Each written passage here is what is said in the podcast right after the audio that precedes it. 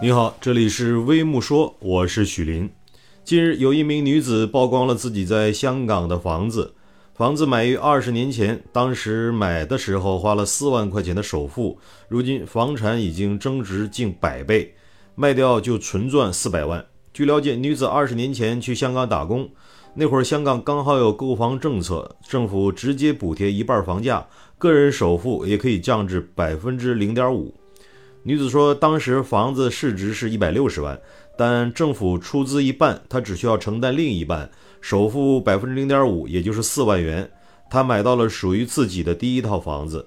既然政府有购房补贴，房子自然也不是她个人的，属于她跟政府共同持有的产权，但并不影响交易，只是卖出时需要把一半还给政府。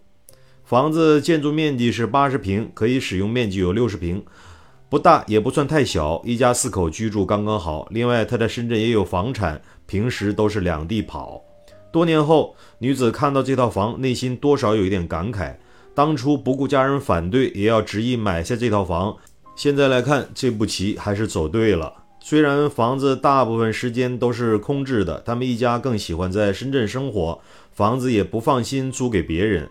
这几年呢，因为疫情的原因，她基本长期住在香港。回想起这些年的历程，女子就拍摄了一个视频，记录了人生中的第一套房子。只是按照现在小区的市值，房子一旦出手，价格不低于一千万，去掉给政府的一部分，自己最少也能拿到四百多万。买房的时候，不光是首付低，政府除了出资以外，额外还补贴了十五万块钱，房子相当于六十五万就到手了。感慨自己当初的决定是多么英明。看到这个女子的经历，也不得不说，确实有先见之明。那个年代，从广东到香港工作的人不知有多少，但能够扎下根来的人却很少。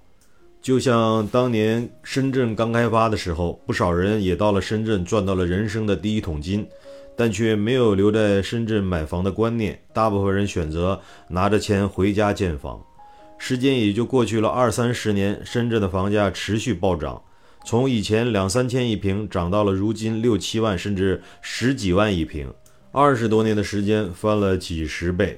如今时过境迁，当初这样的机会将来肯定是不会再有了。所以二十多年前能在香港、深圳、北京、上海这些大城市买房的人，他们真正的是吃到了改革开放的红利。这样的机会今后也很难再有了。你好，这里是微木说，欢迎评论区。